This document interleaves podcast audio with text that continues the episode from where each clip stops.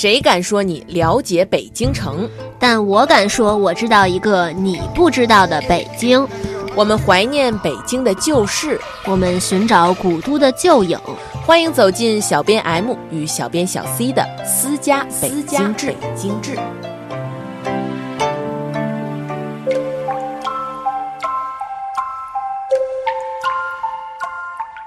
你有没有见过早上八点钟的故宫？你有没有听过无人的红墙间自己浅浅的叹息声？你有没有看到过紫禁城宫殿前日光下移动的阴影？或者是听到铜壶滴漏里缓缓流出的滴水声？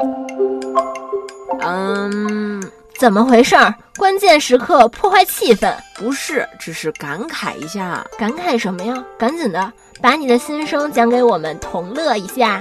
你说咱们进过那么多次宫，见过有人的、没人的，早上的、晚上的。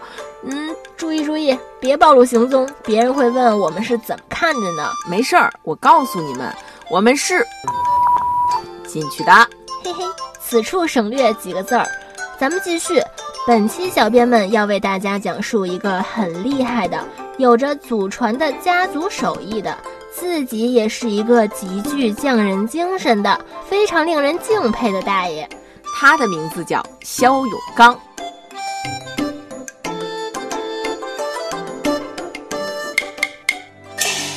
这里是小编 M 与小编小 C 的私家北京志。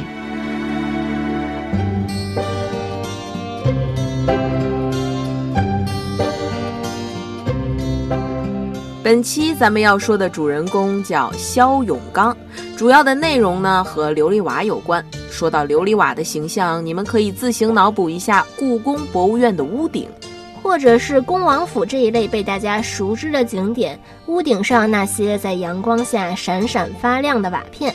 明白了主题，咱们可以先从琉璃瓦说起。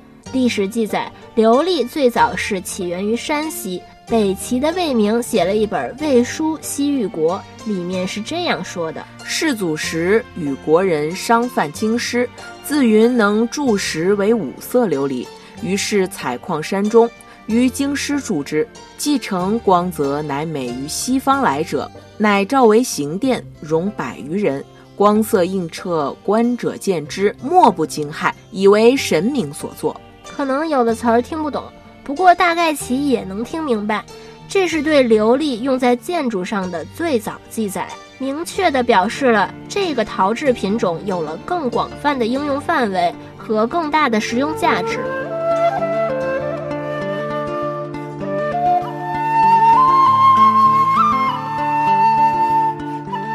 我们从武侠小说中也能了解到，古人的武功是分派别的，什么华山、少林、武当等等等等。这琉璃瓦也是有派系的，根据颜色、质地、产地、样式等，能看得出这琉璃瓦站在了哪个队伍中。比如山西派是以孔雀蓝为特色，广东、福建一带生产的叫做南派，而山东淄博生产的就是仿官式琉璃。最常见的莫过于今天的故宫博物院里的琉璃瓦，象征着皇权的黄色琉璃，它们的名字显得有一些高级，叫做官式琉璃瓦。官式琉璃瓦的起源是北齐时代。经过历史的更迭，烧造技术也是日趋成熟。北京修建元大都时，琉璃构件的烧造技术已经慢慢成熟。到了明代，永乐皇帝迁都北京，官式琉璃的发展到了高峰。之后的清代、乾隆年间，无论是样式还是工艺，都达到了巅峰。不夸张地说，今天的技术是很难超越的。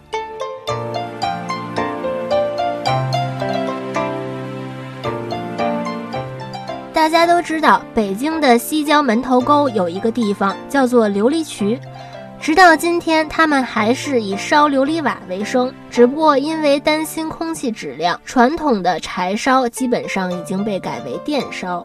在琉璃渠被看中之前，北京的南郊有烧瓦的地方，旧时叫海王村，到了元代改名为琉璃厂。琉璃厂在今天可是个好地方，绝对不能用郊区来形容。不过看它的名字，内心也得嘀咕一下，它原来是不是和琉璃瓦有点关系呀？琉璃厂的地理位置虽然好，在今天属于城中心，但这个地方缺少烧制琉璃瓦的专用土，所以迁到了京城西郊的门头沟，这才有了琉璃渠。咱们今天的主角肖永刚的家就在今天的京西门头沟琉璃渠村，而且这老爷子的手艺可是祖上传下来的。啊，我父辈啊，我们老爷子呀，他是。呃，精通于窑上，我也继承他的这种传统窑，呃，剩下的就别的技再自己学会。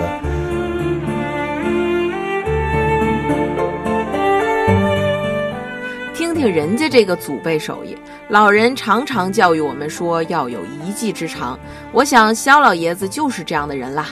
但是这样的技艺已经是我们现在无法复制的了。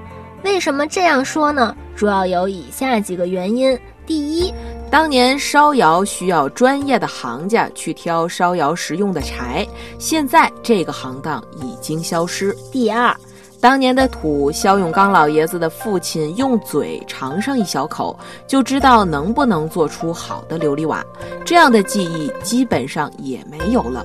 虽然肖永刚老爷子已经不能再像父亲那样做，但是他也是绝对可以挑出最适合的琉璃瓦土。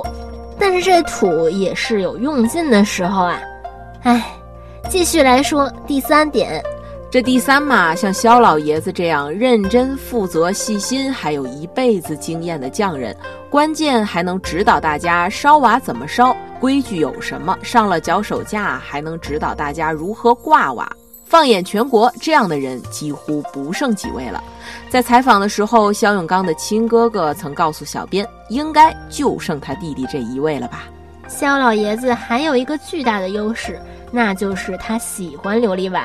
人只要喜欢上一个东西，那真的是会克服一切困难去做事儿的。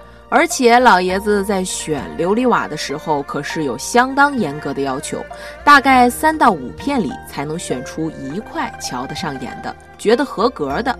您说他这瓦做的质量能差吗？这个裂也得是也得不能要，二串色也不能要，不能说谁不敢说搭块块成。三变形不能要，都好了，出窑是磕坏一块还不成。这这就说你你必须得这什么，出的都挺好，一出窑不是小气，你马放磕碰一块，掉这一角是怎么着？赶紧废。肖永刚老爷子擅长的这个行当叫做窑作，接下来让他说两句行话，让我们简单的了解一下他的工作领域是什么样的。我们这行呢讲是抠铲捏化，哎，这就是这道做活这道规矩，哎，抠就是抠花儿。哎，这叫捏，这是捏；画就是画纸、画样子，抠铲捏画。哎，这是这个做稳坐的这个那个字。哎，我们这窑作呢，它叫窑作的出出装烧画。哎，这就俩座了。哎，再还有一个呃配色的这一个一个座，这上三座。啊，上三座下三座，甚至我说是上三座。一般的这个行当啊。是一个人学一个行当。肖老爷子和祖辈精通的是窑作，主要做的是烧制、挂色和成品。这门手艺需要绝对长的时间和经验的积累。用老爷子自己的话来说，就像是神枪手是用子弹堆出来的，他们是用柴火堆出来的。看火候同样是一门学问。关于这个，他们业内有一句口诀，这也是需要每一个入行的年轻人必须牢记的，因为直到今天依然实用。一看神仙，二看窗，三看烟斗，四看霜。这个您就不太明白了。这倒是啊，我这一看火眼，我们老外管叫神仙眼，叫老君眼。咱们这这个就是那个窑口，哎，对，窑门的那个窑门这块，这个灶，我看这个先看蓝火，蓝火有了，然后再看底下这个洞，这叫窗户水，哎，然后再看上的烟。白天看霜，晚上看火，啊，白天你看不见，只能看烟里的霜，哎，看着冒烟的程度，就能够哎，对，这基本是八九不离十，这就是一个经验。可能有人会说，如今的手段这么厉害，火表就可以看出来多少度，何必要自己去看呢？这就外行了，不是？火表表达的是虚火，并不能真实的反映琉璃瓦的状态，差一点温度都有可能烧制不出来原本想要的颜色，这也会大大的降低琉璃瓦的成品率。老爷子用最简单的例子，让我们了解了烧窑的办法。他说：“虽然说是烧窑，但其实是烤窑，就像自己家炖肉的原理一样，大火蒸，小火焖。”那么焖多久才能出一批薄薄的琉璃瓦片呢？要四天半到五天。其实听到这个数字的时候，小编心里也是微微一颤的。这只是我们最常见的瓦片，屋顶上大型的琉璃瓦构件需要的时间更长，完成它们需要一点一点用火烤出来。也正因为这样长时间在窑口看火的工作，让老爷子的眉毛看起来颜色比常人要淡许多。老爷子让小编看了一下从故宫的大殿屋顶上拆下来的琉璃瓦片，那是几百年前做的琉璃瓦。这几片琉璃瓦并没有完全烧透，内部微微呈现出红色，但它们依然留存到了今天。拆下来的瓦片主要要做一项高科技的修复，就是将如今的三维立体和传统工艺相结合，在不伤害文物的情况下，用现代的高科技测量琉璃瓦的每一个角落，再用传统工艺来烧制琉璃瓦。这也是建国之后故宫博物院第一次做这样的实验。由于肖永刚老爷子的技艺精湛，被选为了合作的对象。我要。说这块活没有了，我得拿这个宣纸啊，和什么我得踏一下。哦，把它弄湿。哎，弄湿了就拿墨啊给它踏一下，跟踏碑帖子似的。意思。那一个方法是什么呢？拿泥呀糊一下。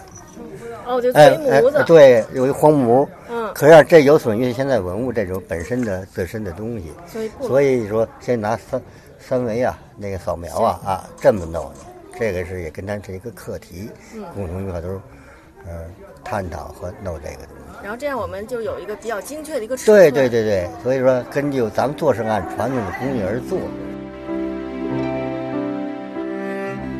今天，当您走在北京城的古建筑前，应该明白，眼前那些熠熠生辉的琉璃瓦，是每一个琉璃瓦匠人用心血凝结而成的作品。同时，小编们也真心的期待这项传统工艺不要离我们越来越远。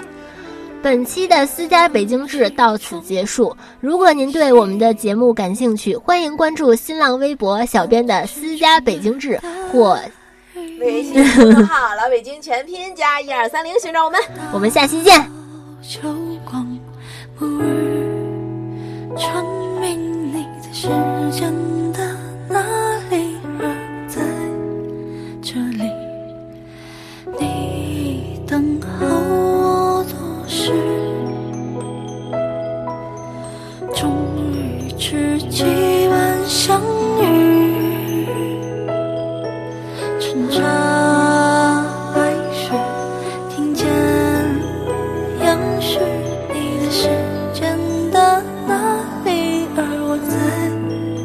这里。